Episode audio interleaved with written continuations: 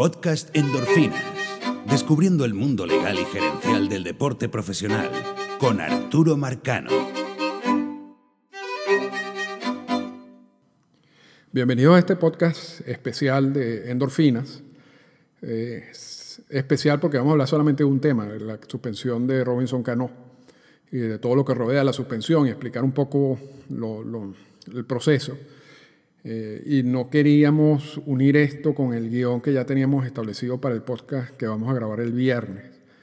Así que decidimos hacer este, este pequeño podcast que espero no, no me lleve mucho tiempo para hablar de todos los detalles de la suspensión de Robinson Cano. Un hecho lamentable desde todo punto de vista. Eh, decepcionante más que lamentable.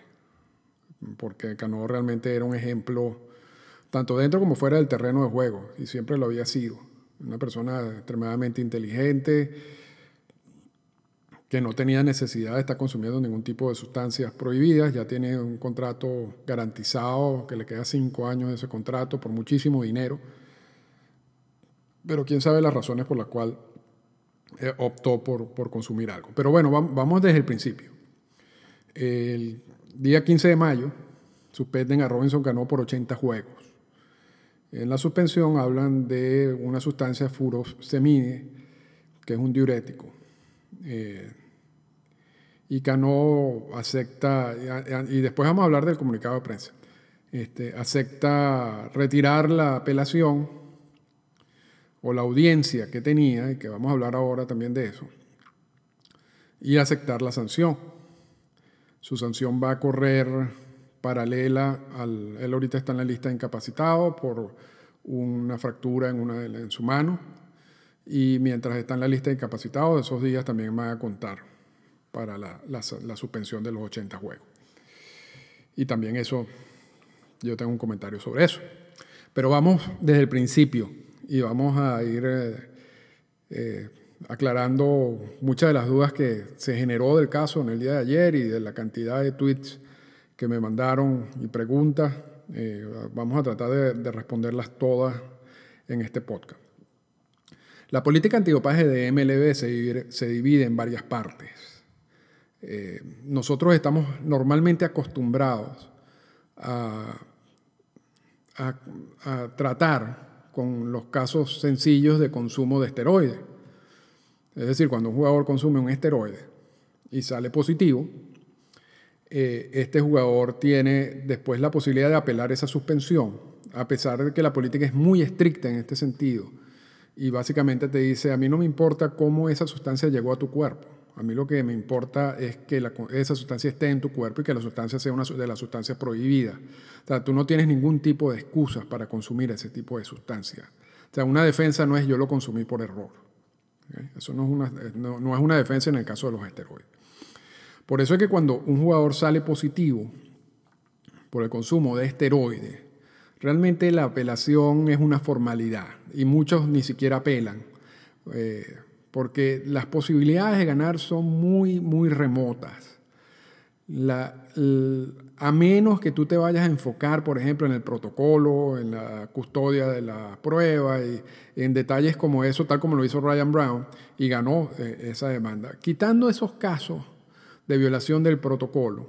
Cuando un jugador sale positivo por una sustancia eh, para mejorar el rendimiento, realmente, las, repito, las opciones que tiene para ganar una operación son básicamente muy bajas, nulas, si se quiere.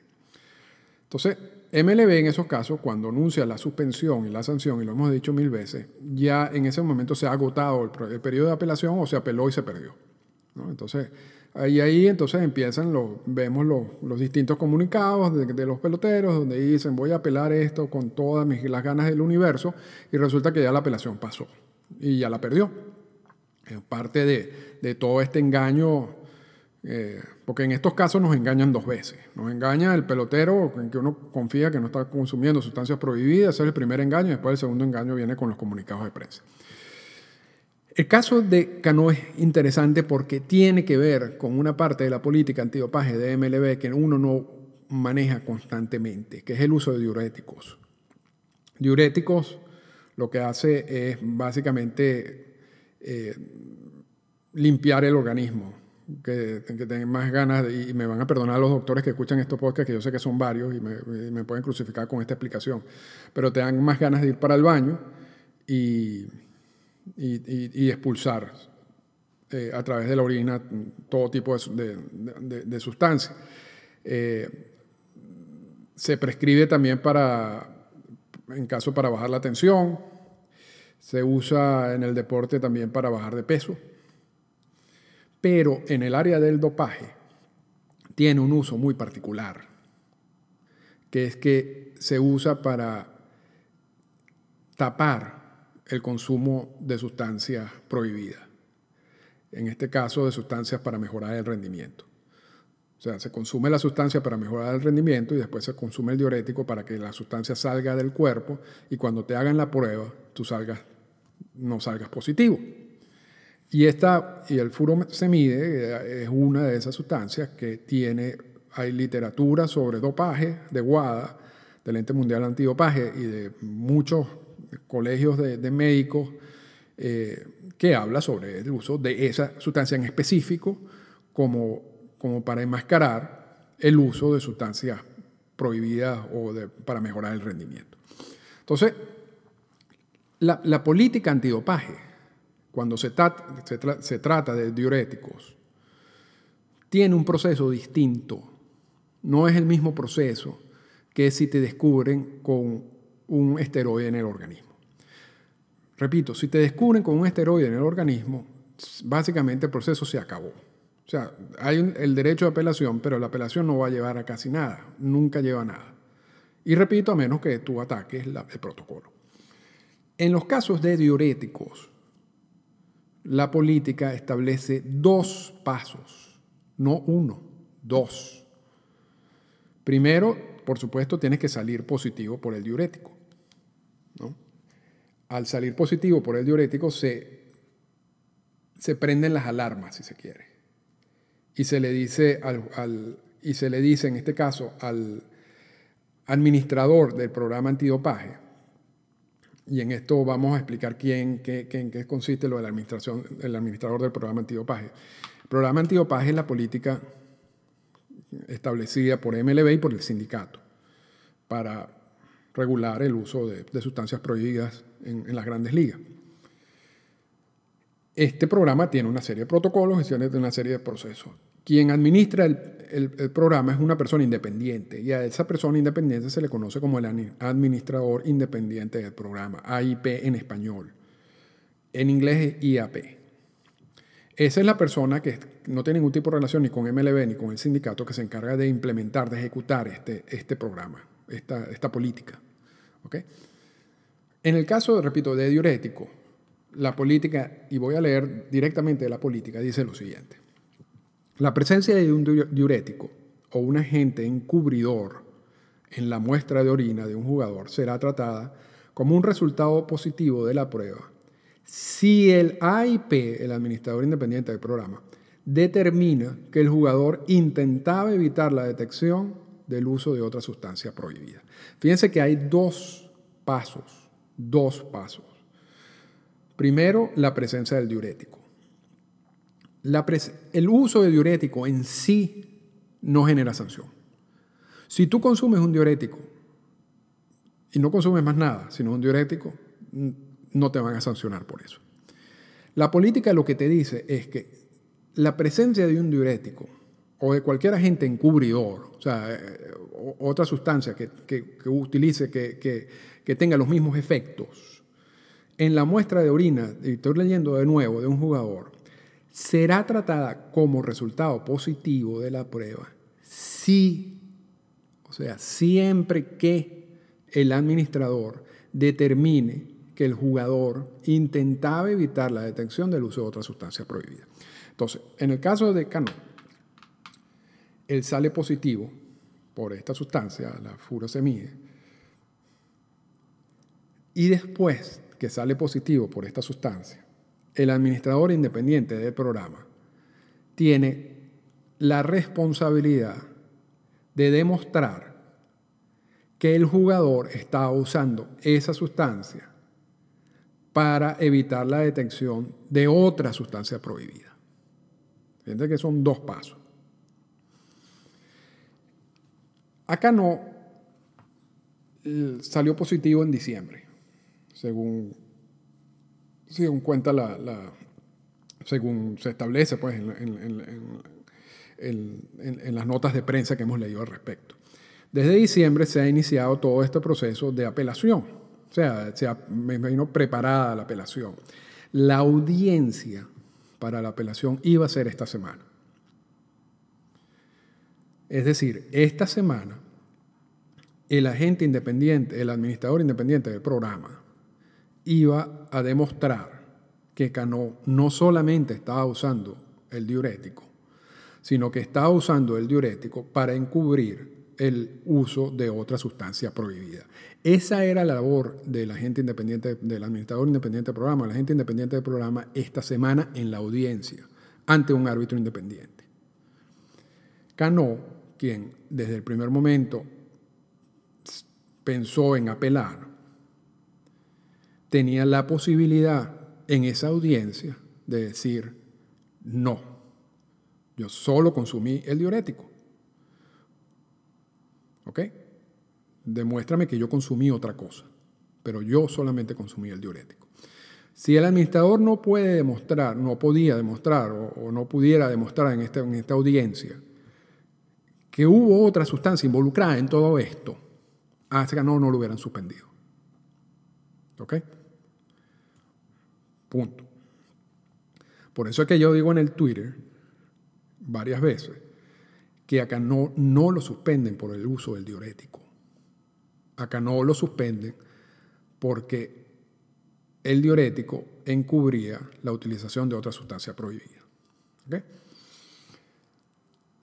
Entonces, ahora pasamos, eh, después de todo esto, resulta que Cano decide no apelar, no, no participar en la audiencia después de que sale positivo en diciembre, después que tiene, no sé, cuatro meses preparando para la audiencia, eh, la audiencia era esta semana, donde la gente, el administrador o la gente independiente del programa iba a presentar su caso. Cano dice, no voy a la audiencia, renuncio a la audiencia, suspéndame. ¿Quién entiende eso? O sea, ¿quién entiende eso si Cano es inocente?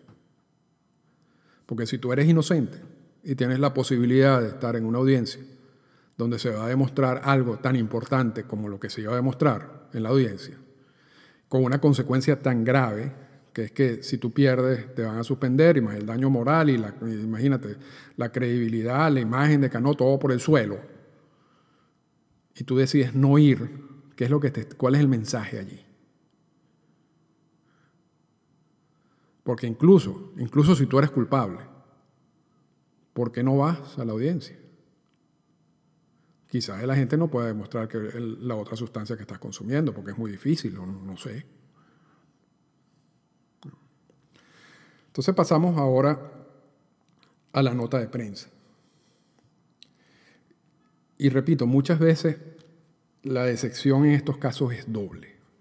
Primero por el uso de la sustancia y después por estos comunicados de prensa. Y vamos a leer este comunicado de prensa de nuevo, como lo hemos hecho en el pasado con otros comunicados de prensa. Esto es lo que dice Cano. Recientemente, y está en inglés y estoy haciendo la traducción simultánea, recientemente aprendí o me, informaron que salí positivo por una sustancia llamada furosemide, que no es una sustancia para mejorar el rendimiento. Eso es verdad. Y se nota que esto está redactado por un abogado, por, por un, equipo, y, llevamos, llevamos también ese punto, pero vamos con el comunicado.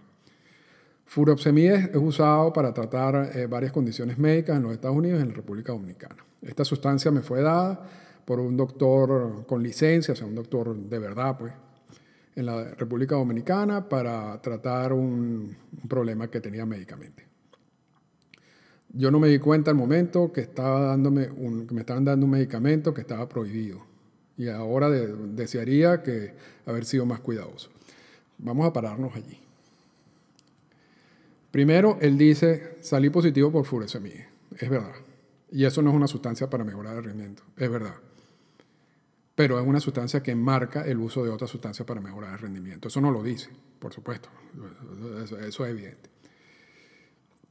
Luego dice, voy al médico porque tenía un problema y me recetaron esa sustancia y yo me la tomé. Eh, eh, el señor Cano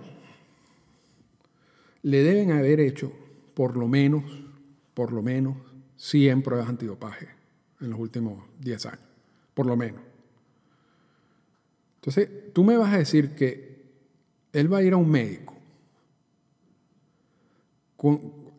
y no le va a decir al médico, doctor, yo soy jugador de grandes ligas, recuerda que yo no puedo tomar cualquier cosa. Prefiero que revise si la sustancia que me va a dar es permitida según MLB.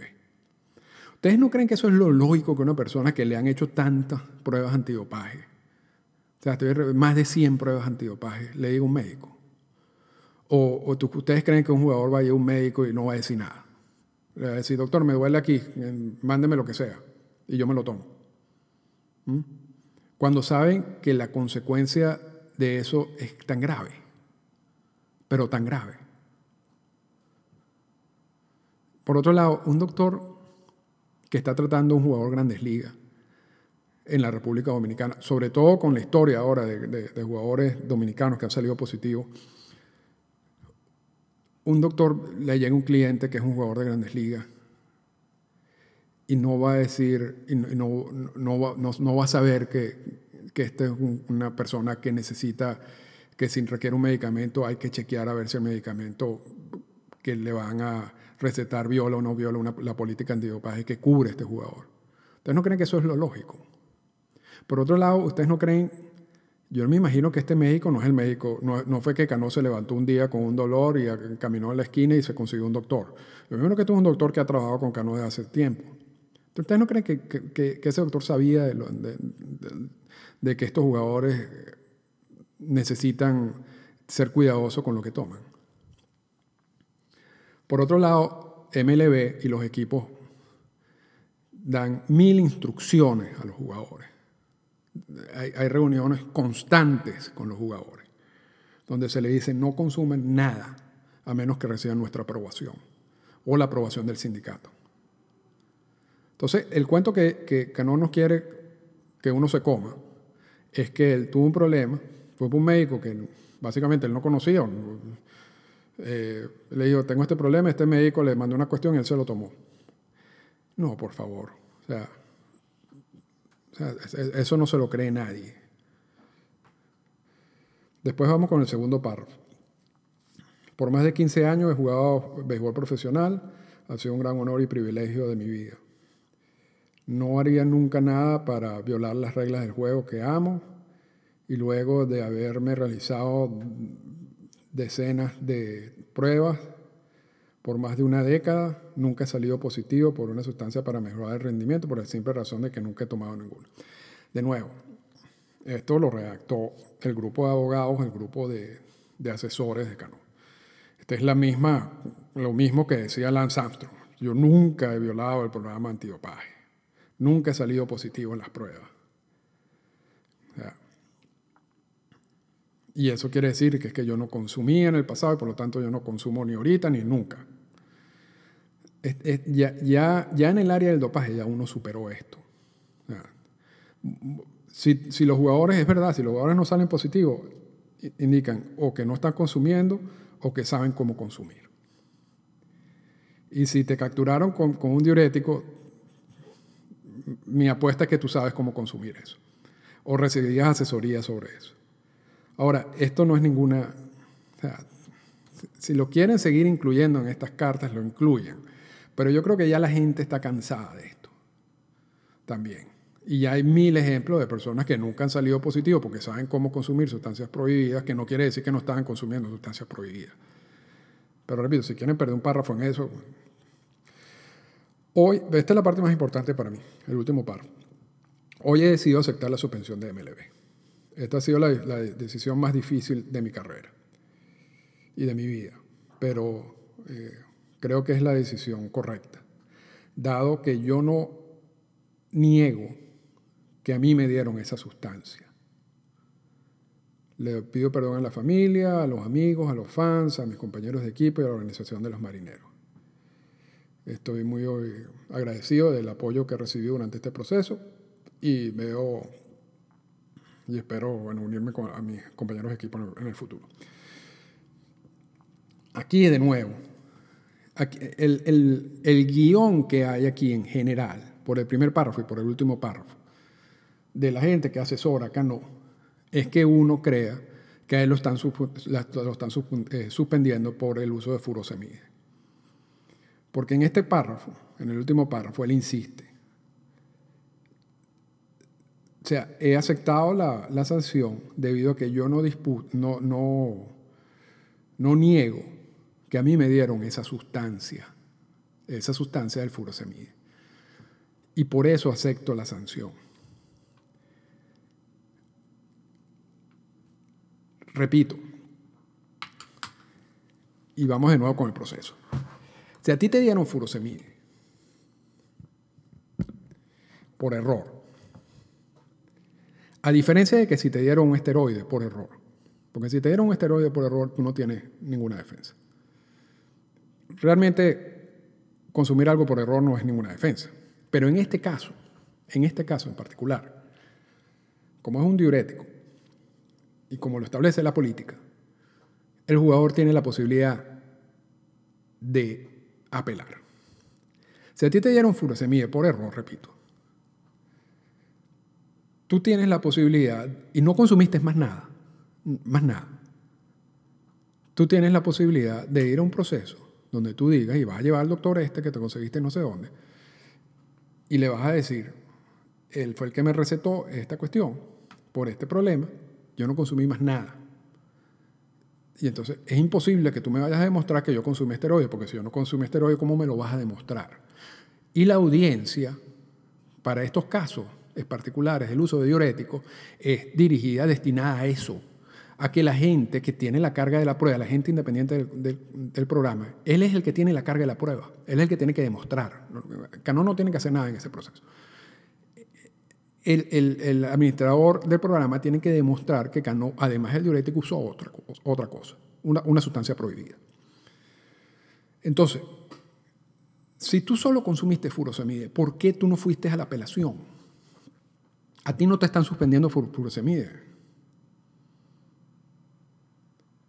Entonces, o sea, ¿por qué quieren que uno se coma este cuento, esta excusa?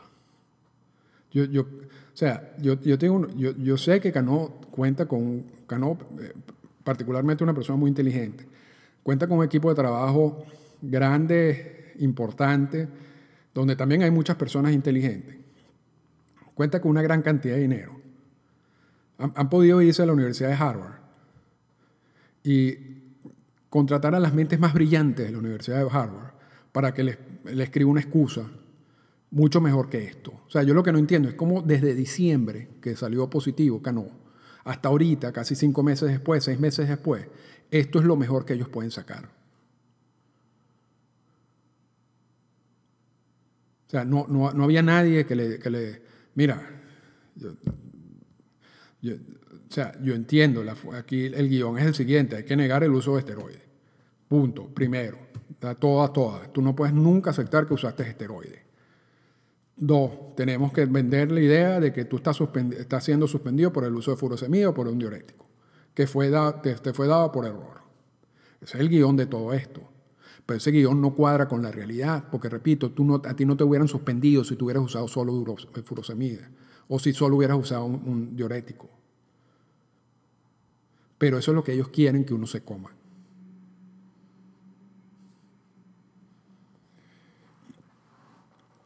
Lo otro interesante del caso de, de Cano es que él le fracturan la mano y él acepta la sanción justo en el momento, días después de la fractura de la mano. Y la sanción de los 80 juegos va a correr paralelo a su estadía en la lista de incapacitados. O sea, se van a contar esos días como parte de la suspensión. Lo único que por supuesto no le van a pagar. Y esos días no se cuentan para como días de servicio, pero eso realmente en el caso de que no, importa tanto. la falta de pago sí, porque eso va a perder aproximadamente unos 11 millones de dólares. Ahora, yo revisando la política antidopaje, porque a mí eso no me parece muy lógico, pero bueno, parece que no es la primera vez que, existe esa interpretación por parte de MLB, pero revisando la política antidopaje, en la parte de las suspensiones, y vamos a leer lo que dice. Para los fines de esta sección 7, que es la parte de las suspensiones, y salvo por lo que se establece en las sesiones 7H4 y 7H5 más abajo, que eso no tiene nada que ver con esto, un juego, y estamos hablando de los juegos de suspensión, incluirá todos los juegos de temporada de campeonato y de postemporada, incluso cualquier juego de desempate, en los que el jugador hubiera sido elegible para jugar. Entonces, repito, lo que dice la política en las suspensiones es que los días de sanción son todos los días en que el jugador hubiera sido elegible para jugar. Cano no es elegible para jugar. Como Cano está en la lista incapacitado. Eh, yo creo que la interpretación, y, tiene que ver mucho con el podcast quizás del, roster activo, lo que pasa es que la política está mal redactada. Pero yo lo que creo y esto lo hablamos en, ese podcast del, roster activo, es que lo que ellos quieren decir es que los juegos de sanción son los juegos mientras eh, se contarán todos los juegos mientras el jugador esté en el roster activo. No que es elegible para jugar, sino que mientras esté en el roster activo. Y la interpretación que hay de MLB del roster activo, y lo dijimos en el podcast, es todo jugador que está en el roster de 25 más todos los jugadores que están en la lista incapacitados. A diferencia de los jugadores que no están en el roster activo, que están fuera del roster activo que a los jugadores que están fuera del roster activo se les aplica otra, otra forma de, calcular la sanción. A los jugadores que están en el roster activo se le aplica esta forma. Y el roster activo incluye la lista de incapacitados. Lo que pasa es que la política no habla de roster activo eh, particularmente, habla sobre que el jugador hubiera sido elegible para jugar. Y Cano no es elegible para jugar. Pero repito, esa es mi interpretación basada en, lo que estoy leyendo de la política. Sin embargo, la interpretación de MLB es otra. La reacción es muy mala de la política y yo creo que eventualmente MLB debería, eh, debería modificar eso. porque no, no está claro y se presta, entonces deja unos huecos que luego pueden ser utilizados por, por los jugadores para su conveniencia. Porque si bien es cierto, que no es culpa de Cano que le hayan dado un pelotazo en la mano, también resulta un poco extraño que él decida no retirar la apelación días después que le fracturan la mano y sabe que va a estar unas cuantas semanas fuera. Entonces, ¿cuál, realmente la acción efectiva de juegos, ¿cuántos juegos serán? bueno, los que pierda eh, por la lista incapacitados, eh, 80 juegos menos los, los que pierden la lista incapacitado y veremos cuáles son los días efectivos de, suspensión, porque el resto está en la lista incapacitado, no puede jugar, no es, no es elegible. Pero bueno, ya, ya, ya eso es un, caso de, quizás de mala reacción de la política y quizás también un reto que tendrán tanto MLB como el sindicato para modificar esa cláusula. Lo que pasa es que también el equipo le conviene que la interpretación sea esa, porque de esa manera puede obtener, puede... Eh, no va a jugar con el equipo más pronto. O sea, no lo va a perder tanto tiempo, porque si no tendría que esperar que saliera la lista incapacitado y a partir de ese momento que cumpla los 80 días. Eh, el sindicato quizás no le interese este tema. Eh, MLB, sí, la oficina del comisionado, porque bueno, ven que es una posibilidad de hacer una trampa. O de utilizar un hueco, no es una trampa, de utilizar la posibilidad de un hueco que te da la, política para, para, tu propio beneficio. Eh, pero independientemente de, cualquier sea de cualquiera que sea la razón, la política necesita ser redactada de una mejor manera, por lo menos. Así que bueno, salimos ya del caso de Cano. Es lamentable, repito, que unos, una generación de peloteros latinoamericanos que ha podido básicamente invadir el Salón de la Fama invadir los libros que hablan de la historia del deporte con las mejores historias, con los mejores cuentos, con los mejores ejemplos. Pareciera que ha pasado poco a poco a ser una generación que lo que está dejando es sombra, lo que está dejando son decepciones, lo que está dejando son cuentos hasta absurdos. Ah, en vez de ejemplos, lo que estamos viendo son cosas que no quisiéramos ver. Y yo soy, siempre he sido una persona que dice que los jugadores no son ejemplo de nadie. El ejemplo de uno lo tiene en su casa, con sus familiares, y uno el ejemplo del que uno puede dar con su familia, con sus hijos. Realmente los jugadores, uno desconoce realmente estos jugadores, uno los admira por lo que hacen en el terreno de juego, pero uno realmente desconoce cómo son fuera del terreno de juego, incluyendo la gente que tiene acceso a través de los medios a ellos.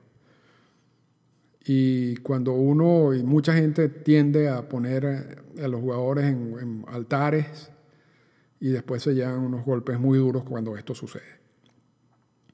También he sido uno que ha dicho que los jugadores tampoco son activistas, aun cuando me gustaría que fueran activistas en muchos casos, tal como lo, fue Roberto Clemente, tal como lo fue Muhammad Ali, eh, tal como lo fue Jackie Robinson, porque hay muchas cosas fuera del terreno de juego que ellos pudieran usar la voz que no tiene mucha gente para resaltar algunos puntos. Pero he dicho, eso no es su trabajo realmente. Si lo hacen es porque ellos quieren hacerlo y si no lo hacen, yo, no los voy a culpar por eso. Pero realmente es decepcionante que este tipo de cosas pasen con figuras de la talla, de la estatura de Robinson Cano. Y bueno, regresará al juego y posiblemente todo se olvide. Ahí está Alex Rodríguez. Alex Rodríguez es el mejor caso de alguien que pudo reconstruir su vida a pesar de haber pasado por un episodio mil veces peor que el de Cano. Porque lo de Rodríguez fue una cosa extrema. Sin embargo, después de todo ese tiempo, ahí está Alex Rodríguez sin ningún tipo de problema. Yo me imagino que igual sucederá con Robinson Cano. A pesar de que muchos de los que siguen su carrera, bueno, estarán decepcionados o eso se lo, sacarán por el resto de sus vidas. Así que hasta aquí dejamos el, el, podcast de, especial sobre Robinson Cano y este viernes grabamos el podcast normal. Esta fue una presentación del podcast Endorfinas. Para comunicarse con nosotros, escríbanos a las siguientes cuentas en Twitter. Arroba Arturo Marcano y arroba Endorfinas Radio.